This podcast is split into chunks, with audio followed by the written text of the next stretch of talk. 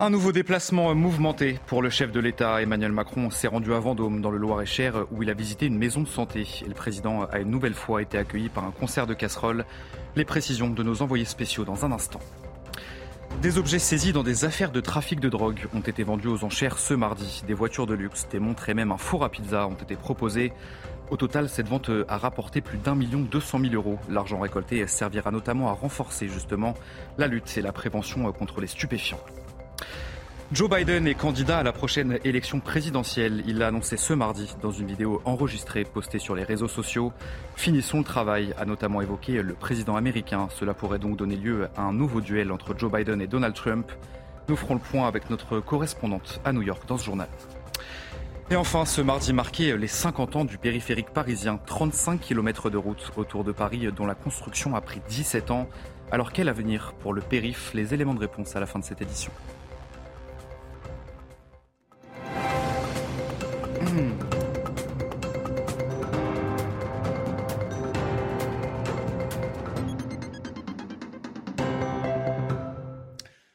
Bonsoir à tous, très heureux de vous retrouver sur CNews pour l'édition de la nuit. Emmanuel Macron a une nouvelle fois été accueilli par un concert de casseroles ce mardi. Ça s'est passé à Vendôme, dans le Loir-et-Cher, où le président a visité une maison de santé. Emmanuel Macron qui a dit respecter la colère des manifestants tout en affirmant vouloir poursuivre ses réformes. On va faire le point sur place avec nos envoyés spéciaux Florian Tardif, Laurent Sélarié.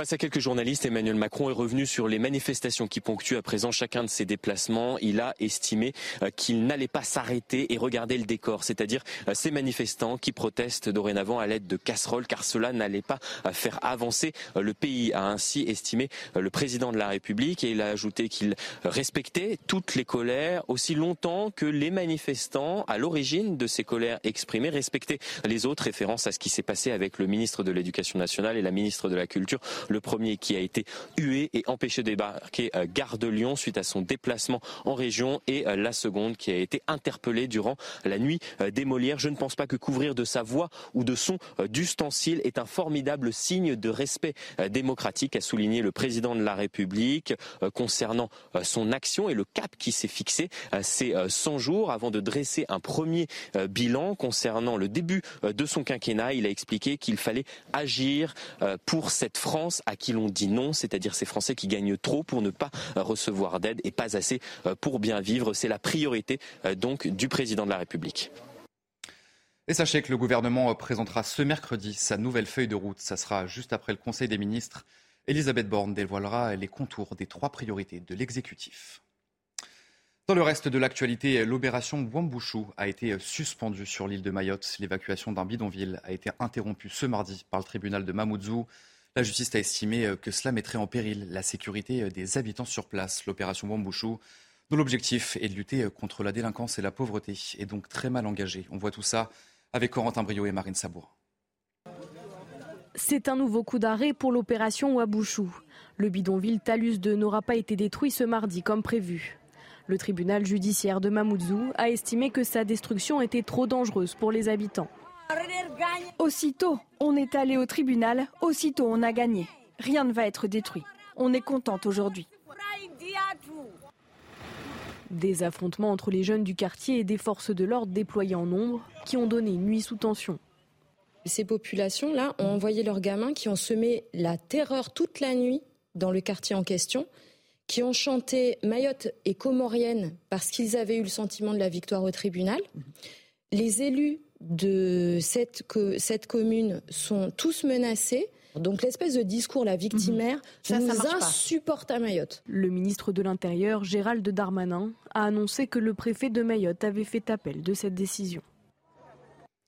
Et puis cette terrible information, à présent, une fillette de 5 ans a été retrouvée morte dans un sac poubelle ce mardi soir dans un appartement de Rombervilliers. C'est une commune de 5000 habitants située dans le département des Vosges. Un adolescent âgé de 16 ans a été placé en garde à vue. Il est connu des services de police pour des faits apparentés à des atteintes sexuelles. Tout autre chose, une vente aux enchères un peu particulière s'est tenue ce mardi au Palais de justice de Paris. Des voitures de luxe, des montres et des vêtements et même un four à pizza ont été proposés. Tous ces produits ont été saisis dans des affaires de trafic de drogue. Au total, cette vente a rapporté plus d'un million deux cent mille euros. Puis l'argent récolté servira notamment à renforcer la lutte et la prévention contre les stupéfiants. Noémie Schulz avec Charles Baget, regardez. À l'issue de cette vente aux enchères qui a duré plus de 4h30, la quasi-totalité des lots ont été euh, vendus d'une Lamborghini à 138 000 euros aux nombreuses paires de chaussures de luxe en passant par un semi-remorque, une trottinette électrique, des aspirateurs high-tech et des lunettes de marque. Le four à pizza dont le prix a pourtant été baissé de 8 000 à 6 000 euros n'a lui pas trouvé preneur. Parmi les très nombreux acheteurs, ils étaient plus de 400 dans cette salle d'audience d'habitude réservée aux grands procès, mais plus de 11 000 en ligne à surenchérir à distance. Il y avait là beaucoup de curieux venus pour le plaisir d'assister à cette vente exceptionnelle, mais aussi des professionnels, des revendeurs de voitures, des collectionneurs, des jeunes venus rêver devant une casquette en paille Gucci euh, vendue beaucoup trop cher pour eux, 460 euros, et ce chef d'entreprise qui s'est fait un très joli cadeau, une Rolex à 28 000 euros. Je pense que c'est une bonne affaire que j'ai fait parce que ce montre euh, sur le marché, elle vaut entre 38 et 40 000 euros. Le fait que l'argent euh, va servir à financer la lutte contre le trafic de drogue Ça fait plaisir, c'est pour la raison laquelle je suis là. Quand je l'ai acheté, j'ai pas pensé à qui elle appartenait, euh, qu'est-ce qu'il a fait pour avoir cette montre. Euh, non, j'ai pas pensé. Au total, cette vente a rapporté plus de 1 200 000 euros, une somme qui sera intégralement reversée à la Midelka, la mission interministérielle de lutte contre les drogues et les conduites addictives. À Nice, la situation euh, est de plus en plus tendue dans certains quartiers de la ville. C'est le cas notamment euh, dans le quartier des Moulins, où un nouvel affrontement entre bandes rivales a éclaté ce lundi. Dans ce contexte très tendu, les pompiers ne peuvent plus intervenir, ne peuvent intervenir que sous escorte policière. Sophia Dolé avec Maxime Lavandier. Dans le quartier des Moulins de Nice, les policiers sont intervenus suite à une rixe, faisant un blessé léger, et l'individu soupçonné d'être à l'origine des coups a été interpellé. Selon le député des Alpes-Maritimes, Éric Ciotti, des armes auraient été aperçues dans le quartier. Nouvelle rixe ce matin dans le quartier des Moulins, à Nice. Une nouvelle fois, des armes ont été vues. Merci aux policiers qui ont interpellé un individu. Du fait du danger important, les sapeurs-pompiers ne pourront désormais intervenir que sous protection policière. Des sapeurs-pompiers sous escorte policière, un protocole qui se déclenche dans les quartiers en proie à de vives tensions. Une situation que connaît bien le quartier des Moulins, gangréné par le trafic de drogue et sous étroite surveillance. Pour Bruno Bartocchetti, porte-parole unité SGP Sud, cette escorte temporaire est mise en place pour toutes sortes d'interventions. Les policiers vont sécuriser leur, intervention. Il y aura une escorte, il y aura un périmètre de, sécurité autour de leur intervention, que ce soit pour des feux de poubelle, pour que ce soit pour des situations euh, euh, également à l'endroit de, victimes, eh bien les, pompiers vont être protégés. Une protection même indispensable au vu des agressions que ces derniers subissent. Il faut quand même savoir que les pompiers ont été euh, euh, agressés il y a encore quelques mois. Hein. Donc c'est sûr que là, ils ne peuvent pas prendre le risque d'intervenir sans la présence policière. Un protocole qui pourrait être reconduit dans ce quartier. Il y a un mois déjà, des individus avaient été filmés, Kalachnikov à la main. Pierre Palmade a quitté l'hôpital Paul Brousse de Villejuif ce mardi euh, où il était hospitalisé depuis deux mois. Le comédien a été transféré dans une autre structure médicale à Bordeaux où il devrait justement poursuivre ses soins. Le 10 février dernier, souvenez-vous, Pierre Palmade était impliqué dans un accident de la route en Seine-et-Marne. Il était sous l'emprise de stupéfiants. Trois personnes avaient été blessées, dont un enfant de 6 ans et une femme enceinte qui avait perdu son bébé. Nous avons appris ce mardi le décès de François Léotard, l'ancien ministre de la Défense et de la Culture, nous a quittés à l'âge de 81 ans. Emmanuel Macron euh, a salué un esprit libre, un homme de livre et d'engagement. Retour sur une vie très mouvementée avec Mathilde Ibanez et Maxime Lavandier. Cela faisait plus de 20 ans que François Léotard avait quitté la politique. Mais ses pairs se souviennent de lui comme d'un homme précoce et d'une grande culture, comme le souligne Emmanuel Macron qui a annoncé sa mort via un tweet. François Léotard a servi l'État et porté une grande idée de la culture. Avec sa disparition, nous perdons un esprit libre, un homme de livre et d'engagement. Son Var natal, la France qu'il a défendue, la République qu'il aimait, éprouve aujourd'hui une grande perte. Catholique convaincu, François Léotard devient séminariste à 22 ans avant de s'engager en politique. Ministre des gouvernements de droite des deux cohabitations sous François Mitterrand, il est nommé tour à tour à la culture par Jacques Chirac, puis à la défense par Édouard Balladur avant de devenir le patron de l'UDF, l'Union pour la démocratie française. Sportif, amateur de rugby, il fut maire de Fréjus pendant 20 ans et réélu quatre fois dans la circonscription de sa région natale. Le président de la région sud, Renaud Mesulier, rend hommage à un homme qui a marqué la vie politique locale et nationale. La région sud, sa région, s'incline devant la mémoire de François Léotard, ministre de la Défense, de la Culture Quatre fois député du Var, maire de Fréjus pendant 20 ans, il était un homme d'État et de territoire. Je pense avec émotion à tous les siens et à ceux qui l'ont aimé. En François Léotard, beaucoup voyaient un présidentiable en puissance, mais frappé par la lassitude, il s'éloigne de la politique et préfère retrouver son propre langage. Ce qu'il fait dans des livres tout en gardant un regard sur la France, comme lors des Gilets jaunes en 2019. La discorde, la contestation, le, malaise bien sûr, mais pas la haine. Je veux dire que quand on, quand on rejoint la haine, ce qui est le cas aujourd'hui, quand on touche la haine de près, on est devant un abîme. Et cet abîme, il est là. Des affaires judiciaires ont également émaillé et fragilisé sa carrière, tout comme la mort de son frère en 2001, l'acteur et chanteur Philippe Léotard, élément qu'il décrira comme déclencheur de son retrait politique. Dans l'actualité internationale, Joe Biden a annoncé ce mardi sa candidature pour la prochaine élection présidentielle. Elle aura lieu en novembre 2024. Finissons le travail, a notamment évoqué le président américain. Cela pourrait donc donner lieu à un nouveau duel entre Joe Biden et Donald Trump. On va faire le point avec notre correspondante à New York, Elisabeth Guedel. Pas de grand meeting, mais une vidéo de trois minutes diffusée au réveil des Américains. Joe Biden a choisi la sobriété pour annoncer sa candidature pour un second mandat.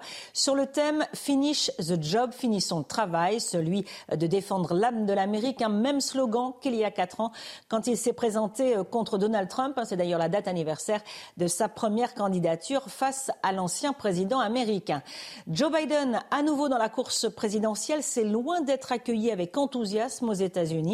70% des électeurs disent qu'à 80 ans, ils ne devraient pas se représenter. Et pas seulement des républicains, puisqu'une petite majorité de démocrates le pensent aussi.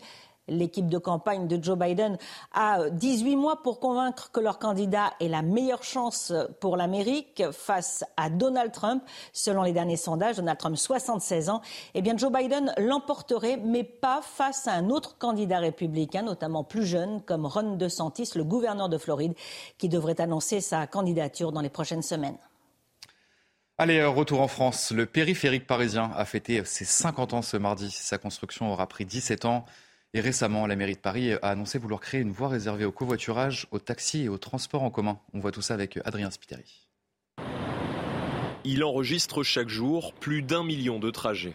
Bien connu des automobilistes franciliens, le périphérique fête ses 50 ans aujourd'hui. Cet anneau de 35 km permet de contourner Paris pour circuler. 38 sorties qui sont autant de voies d'accès à la capitale. Un demi-siècle plus tard, la mairie de Paris veut le faire évoluer. Depuis le 17 avril et jusqu'au 28 mai, une consultation en ligne est soumise aux usagers. Le but, se prononcer sur un projet prévoyant la création d'une voie réservée au covoiturage, aux taxis, aux transports en commun et aux véhicules d'urgence. La vitesse maximale autorisée pourrait également passer de 70 à 50 km/h. Un dispositif similaire sera testé pendant les Jeux olympiques 2024 pour permettre aux athlètes et organisateurs de se rendre plus facilement sur site. Le projet ne fait pas l'unanimité. Certains craignent un engorgement encore plus important. La maire de Paris, Anne Hidalgo, tranchera cet été, une fois la consultation publique terminée. Surélevé de plusieurs étages, les vieux immeubles, l'opération reste peu fréquente en France mais constitue une piste prometteuse pour les copropriétés désireuses de financer la rénovation énergétique des immeubles. On voit tout ça avec ce sujet de Barbara Durand. Comme vous pouvez voir, l'immeuble, il était de la taille de celui de droite et maintenant il a la taille de celui de gauche. Cet immeuble parisien, constitué de six étages, en possède désormais trois de plus. Au total, six nouveaux appartements ont été ajoutés au bâtiment, un agrandissement conséquent mais surtout bénéfique.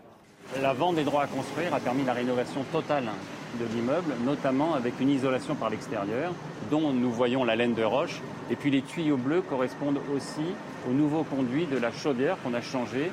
Autre conséquence de ces travaux d'envergure, toutes les fenêtres du bâtiment ont été mises aux normes énergétiques, un confort non négligeable pour cette étudiante locataire. Depuis que je suis arrivée, j'ai vraiment pas du tout eu besoin d'allumer le chauffage. Il fait vraiment assez chaud pour, euh, pour vivre euh, comme ça, euh, sans, sans chauffage. quoi. Les projets comme celui-ci sont encore peu nombreux, mais pourraient à l'avenir se démocratiser. plus de 10% des immeubles seraient éligibles à la surélévation. La loi climat et résilience qui a été euh, votée l'année dernière a été la prise de conscience politique. C'est-à-dire que les élus ont pris conscience de l'obligation de construire sans artificialiser les sols. En France, 5,2 millions de logements disposent aujourd'hui d'un mauvais diagnostic de performance énergétique. Et enfin, Harry Belafonte nous a quitté ce mardi à l'âge de 96 ans, chanteur, acteur, mais aussi homme politique. La star afro-américaine est décédée d'une insuffisance cardiaque à son domicile de New York en 1956. Son album Calypso devient le premier dans l'histoire à se vendre à plus d'un million d'exemplaires. On va écouter cet extrait ensemble. C'est l'un de ses titres les plus connus. Ça s'appelle Matilda. Vous connaissez sûrement la musique. On va l'écouter ensemble.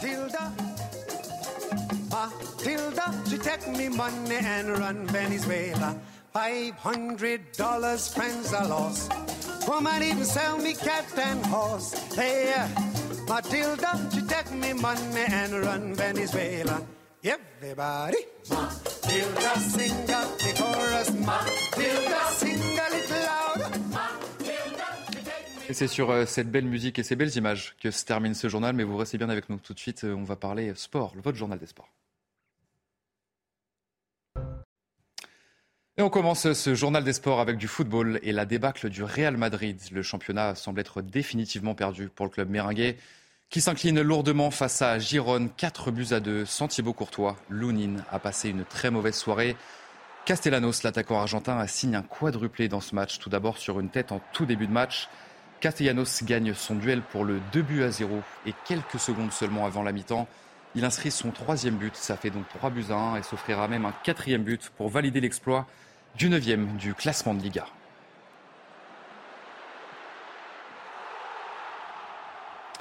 Et pour cette 33e journée de Première Ligue, Aston Villa grimpe temporairement dans le Big Six après sa courte victoire face à Fulham, 1 but à 0.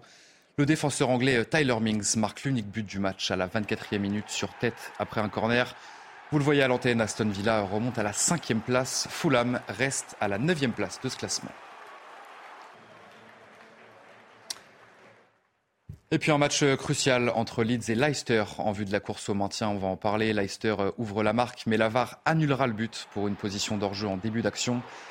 C'est finalement Leeds qui euh, va ouvrir le score grâce à Sinistera. Ça fait donc un but à zéro. Leeds faisait l'opération idéale, mais c'était sans compter sur l'inévitable Jamie Vardy qui permet à Leicester de repartir avec un petit point, un match nul qui n'arrange aucune de ces deux équipes.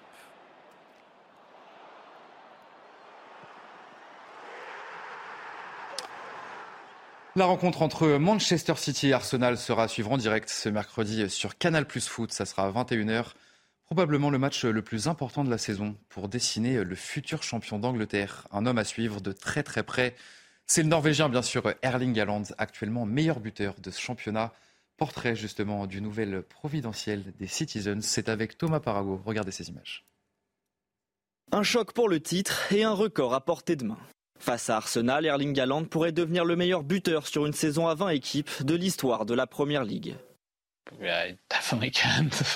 Why? You know, because he just scores goals, and it's it's his it's his strong point. If we create enough chances for him, then he will probably do it.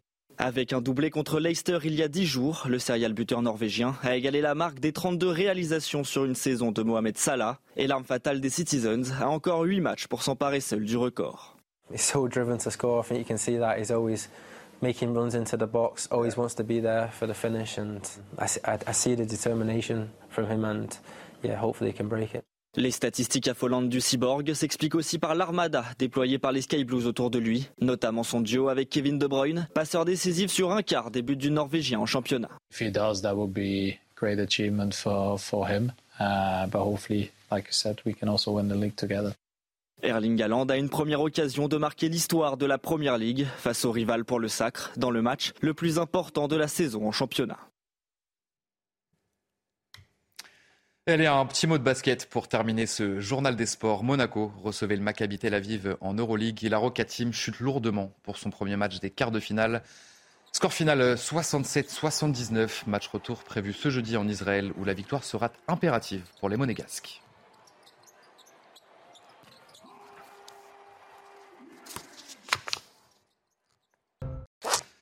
Allez, vous restez bien avec nous sur CNews dans un instant, un prochain journal, un prochain journal et nous reviendrons bien sûr sur ce nouveau déplacement très mouvementé pour le chef de l'État. Emmanuel Macron s'est rendu à Vendôme, dans le Loir-et-Cher, où il a visité une maison de santé. Vous reverrez toutes les images et les réactions dans notre prochaine édition. Je vous souhaite une très belle nuit à tous sur CNews.